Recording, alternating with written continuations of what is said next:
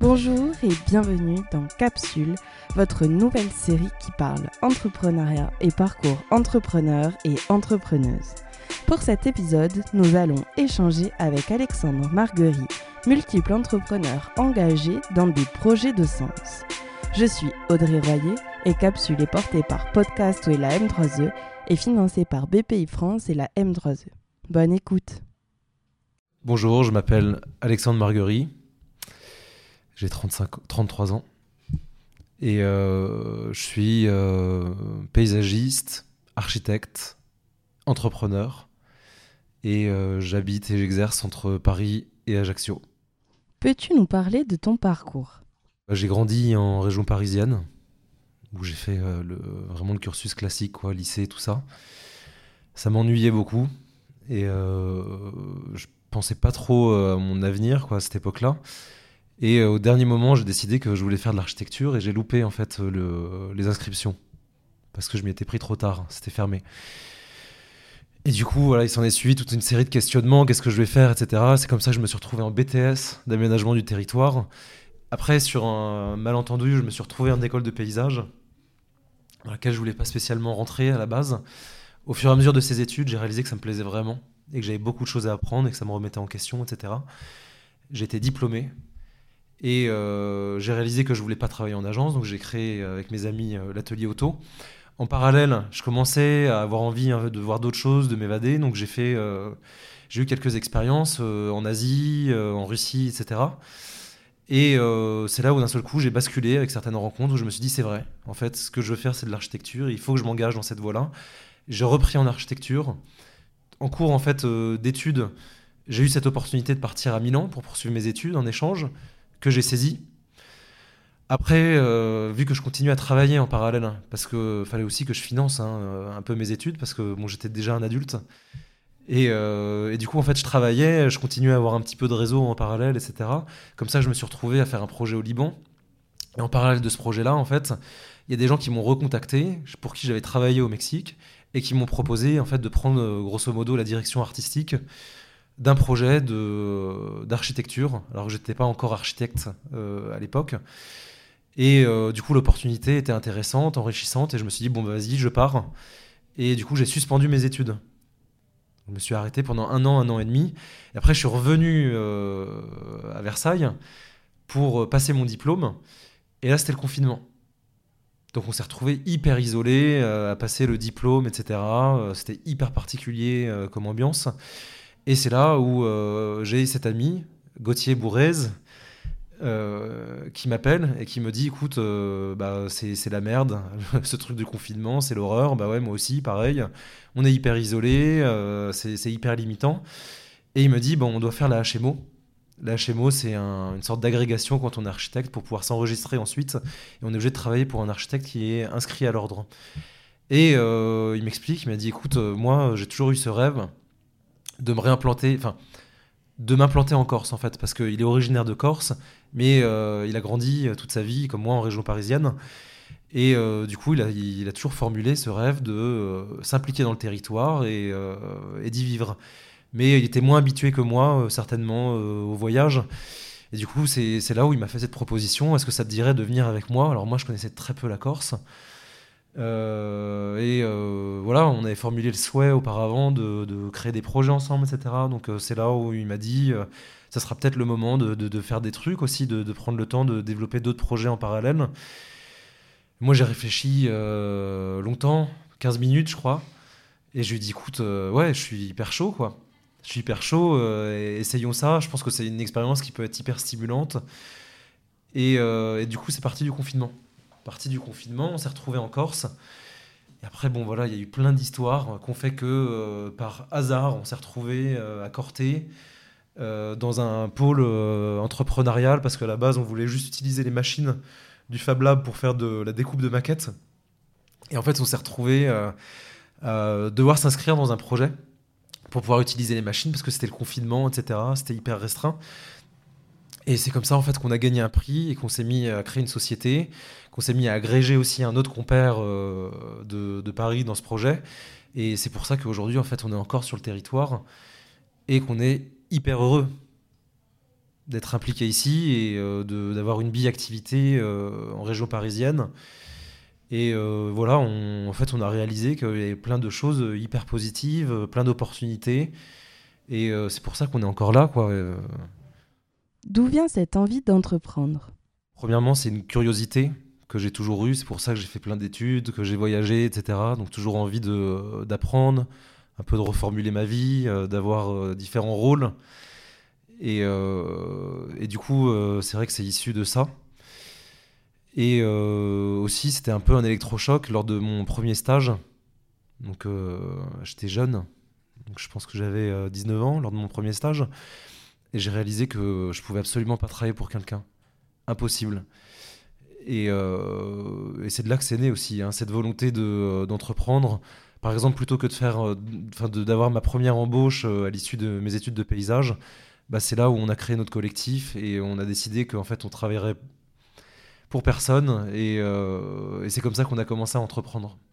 D'une part, il y a effectivement les horaires stricts parce que moi j'aime bien m'organiser comme je le sens. Il y a un rapport un peu à la liberté en fait. Donc, euh, pouvoir avoir une relation transversale aussi euh, avec mes clients, euh, pouvoir m'auto-réguler, pouvoir fabriquer mon cadre. Et, et voilà, moi, c'est vraiment tout ça qui m'anime. Qui je pense qu'une incapacité à travailler pour autrui, hein, de manière générale, c'est ça qui m'a stimulé et qui fait que, voilà, aujourd'hui, enfin, j'ai toujours voulu être en pleine possession quoi, de, de moi-même. Et pour moi, ça a toujours passé par là. Je pense que le travail, ça doit quand même être euh, un outil de libération. Donc ça doit permettre de faire des choses. Et c'est vrai que quand on est dans le carcan un peu euh, professionnel, salariat, tout ça, on se retrouve un petit peu plus assujetti. Alors ça convient à plein de gens et c'est très bien. Il y a des gens qui s'y épanouissent, qui fabriquent leur, espace euh, là-dedans. Mais par exemple, moi j'ai pas mal voyagé par le passé, mais à chaque fois c'était pour répondre à des commandes. Donc parfois c'était des commandes bénévoles, parfois c'était des commandes où j'étais simplement défrayé, etc. Mais ça m'a permis euh, voilà, d'aller en Chine, en Inde, dans plein de pays. Et euh, c'est la liberté que j'ai fabriquée autour de mon activité en fait. Et euh, bah ça, ça a toujours été super bien. Donc de se dire que voilà, je vais peut-être moins gagner que si je restais en France ou si j'étais salarié, mais pendant un an, je vais partir au Mexique, je vais être souverain dans un projet, je vais euh, être directeur euh, de projet sur euh, un domaine hyper précis. je vais fabriquer mon équipe, je vais créer mes relations, je vais apprendre la langue, la culture locale. Bon, ça, c'est la liberté que, que, que, ça offre, en fait, d'être entrepreneur. Même au-delà de. Enfin, quand je dis être entrepreneur, etc., c'est pas du tout une, une aventure seule, en fait. C'est plus par opposition à un modèle un peu hiérarchique euh, où euh, il y aurait des chefs et des exécutants. Moi, ce que j'ai euh, développé là au cours de ma pratique, c'est plus des associations en fait. Donc, nous aujourd'hui, voilà, on n'a pas spécialement de salariés, mais on a plein de collaborateurs, des gens avec qui on travaille, avec qui on échange, des gens qui partagent aussi un peu nos valeurs, un peu de, de liberté, tout ça et euh, qui travaillent en freelance pour nous ou sur lesquels on s'associe sur des projets. Euh, et du coup, ça nous laisse comme ça une grande liberté et euh, une approche très horizontale aussi dans les rapports humains qu'on tisse avec les gens. Tu as créé une première association à la fin de tes études de paysagiste. Peux-tu nous en parler? Déjà, on était, j'étais avec trois amis en fait, suite euh, à nos diplômes respectifs, alors on était, on trois à être de l'école de paysage de Versailles et un autre ami qui est euh, anthropologue. Donc euh, notre particularité, c'est que c'était, on était diplômés la même année dans une période économique assez obscure, de récession, etc. En 2014. Et on voyait autour de nous tous les gens qui galéraient pour avoir des, jobs pas forcément bien payés et pas forcément aussi satisfaisants en termes de, de perspectives que ça offrait. Et euh, disons, c'est un peu le truc qui nous a réunis quoi, avec mes amis, cette, euh, un peu ce, cette, prise de conscience de bah, j'ai pas forcément envie de faire ça, j'ai pas envie forcément de me mettre dans cet état-là, euh, mais, mais j'ai des idées. Et c'est comme ça qu'on a commencé en fait à s'unir. Et un de mes amis en fait qui habitait en HLM toute son enfance à Montreuil, nous a montré en fait la résidence de son enfance, qui était un, un, cœur d'îlot classique avec un jardin au centre un jardin qui était complètement à l'abandon hein, du fait euh, voilà, de, euh, du très peu d'investissement hein, des, autorités locales euh, pour l'aménagement de ces espaces.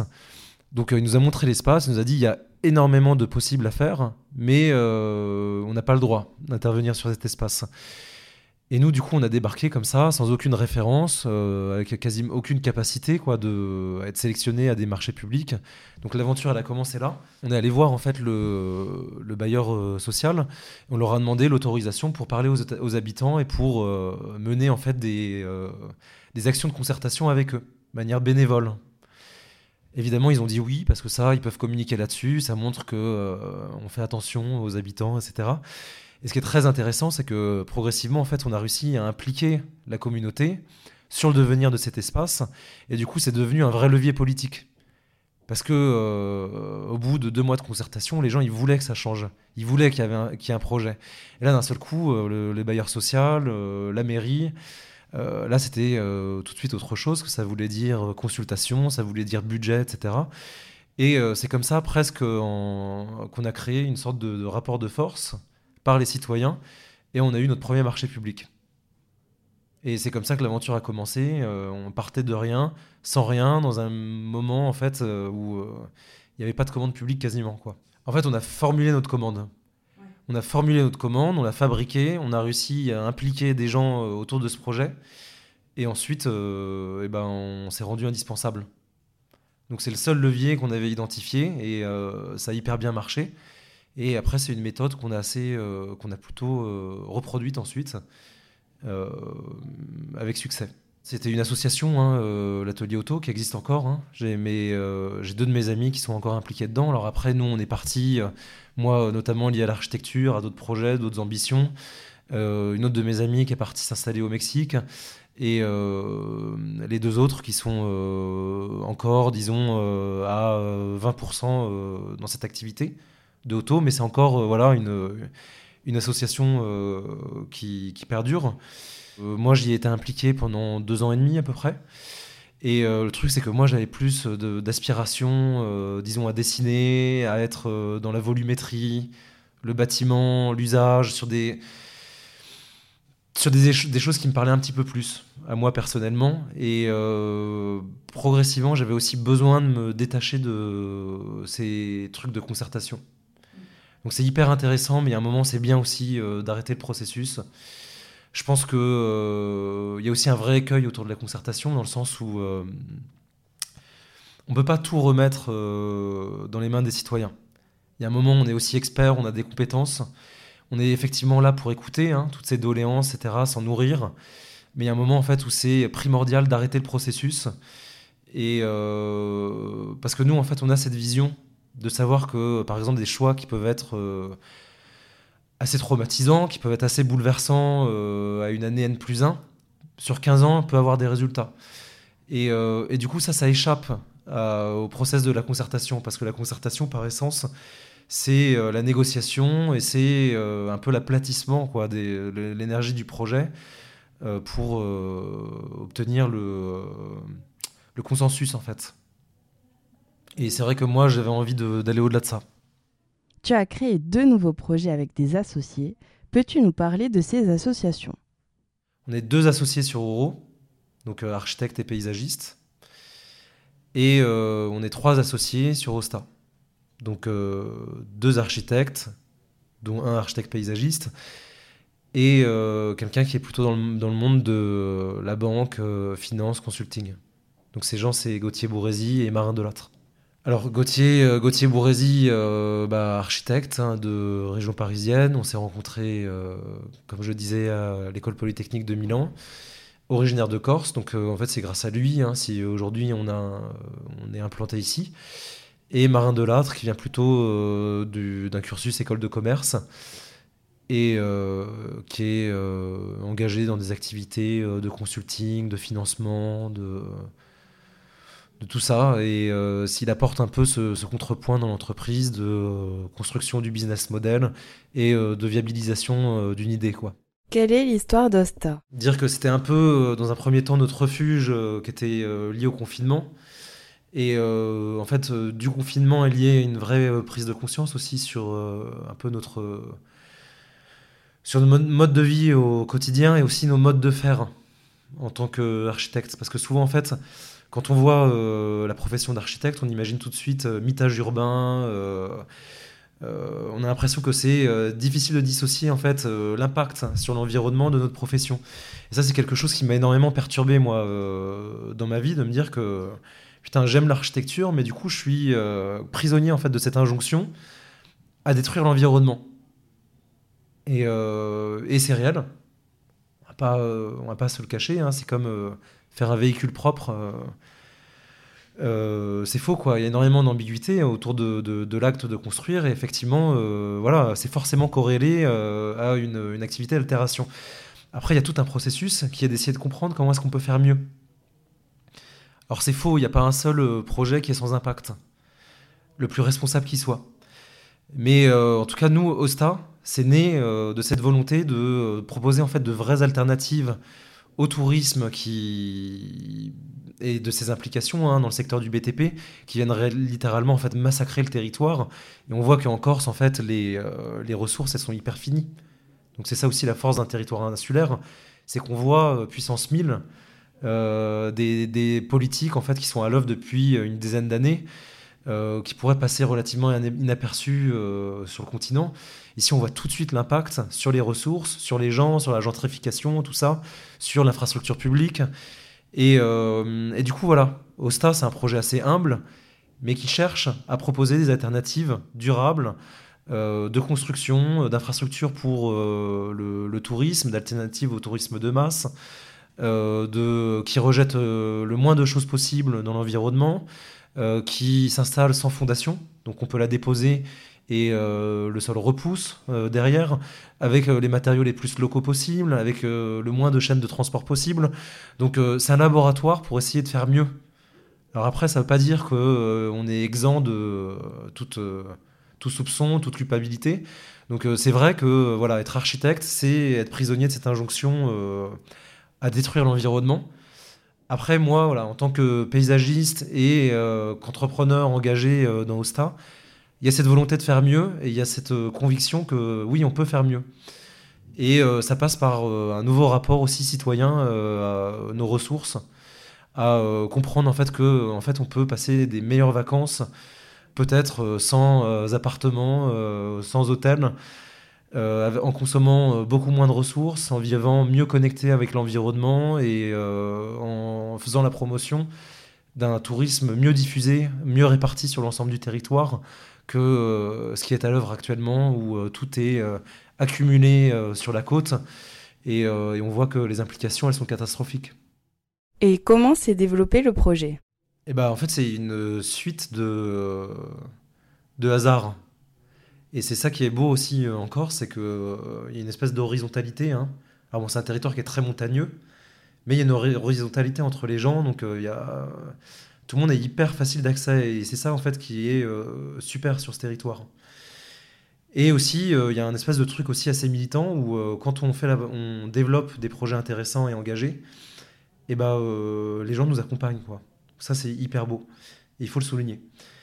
alors pour notre histoire individuelle, c'est ce que j'expliquais tout à l'heure, c'est qu'au début, nous, disons presque de manière égoïste, on avait besoin de découper une maquette pour un projet. On était euh, isolés en plein confinement à Pietrosel. Donc euh, c'est difficile quoi pour trouver du matériel de maquette et pouvoir découper. Et on nous a dit que ouais, à l'université de Corté, en fait, il y avait euh, du super matériel, le Fab Lab et tout. Je regarde les photos sur internet, je me dis truc de malade, je les appelle, est-ce qu'on peut venir? On est étudiant et tout, bah non, vous pouvez pas venir. en plus, c'est restreint l'accès.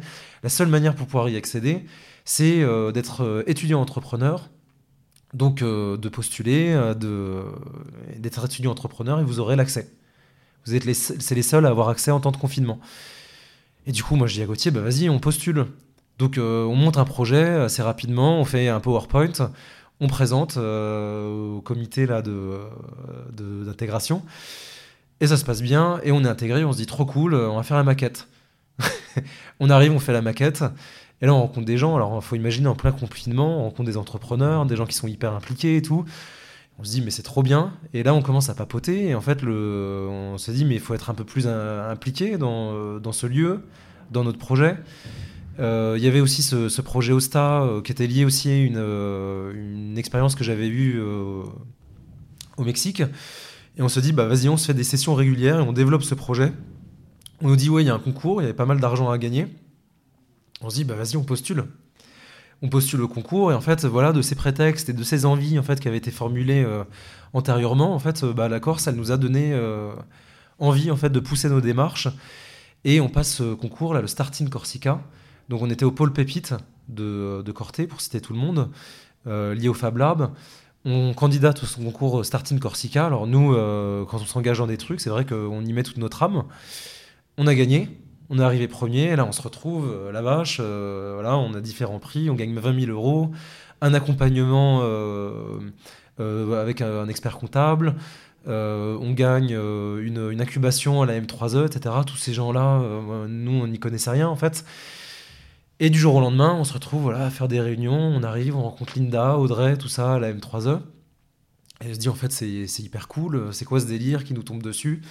Euh, Des gens qui nous aident à créer notre boîte, qui nous accompagnent, toute une, effusion, en fait, euh, un écosystème qui est hyper présent, hyper actif.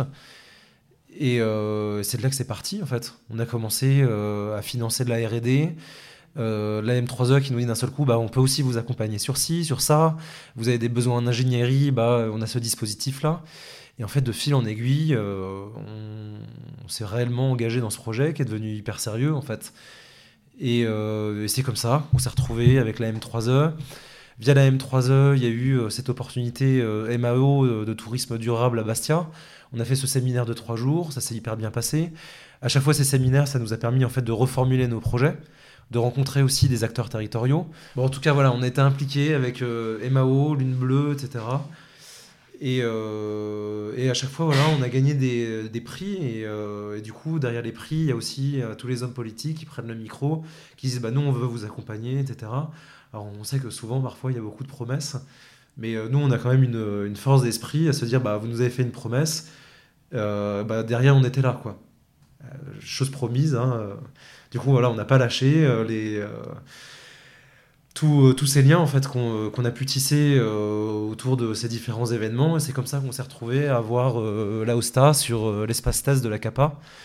Et, à montrer en fait que ce projet que personne n'attendait en fait que c'était la solution pour tellement de choses et que c'était un projet qui était né du territoire par des gens d'ici et pour, pour une économie locale. Et euh, ce qui est aussi hyper bien en Corse, c'est que si un projet est viable en Corse, c'est que l'insularité, ça cause énormément de contraintes et de potentiel, hein, comme on vient d'en parler, mais euh, il y a énormément de contraintes économiques. C'est-à-dire si on arrive à viabiliser un projet en Corse, c'est-à-dire qu'on n'a plus de limite après. Donc euh, c'est un super bon laboratoire pour ça. Et c'est aussi un très bon marché parce que voilà, première économie de l'île, c'est le tourisme, et euh, le BTP, hein, qui est totalement lié au tourisme. Et euh, donc c'est quelque chose qui fait vivre l'île, mais aussi qui la détruit. Et c'est pour ça qu'il est urgent en fait euh, de proposer des modèles alternatifs, quoi. Qu'est-ce que ces expériences t'apportent? Alors le truc, c'est que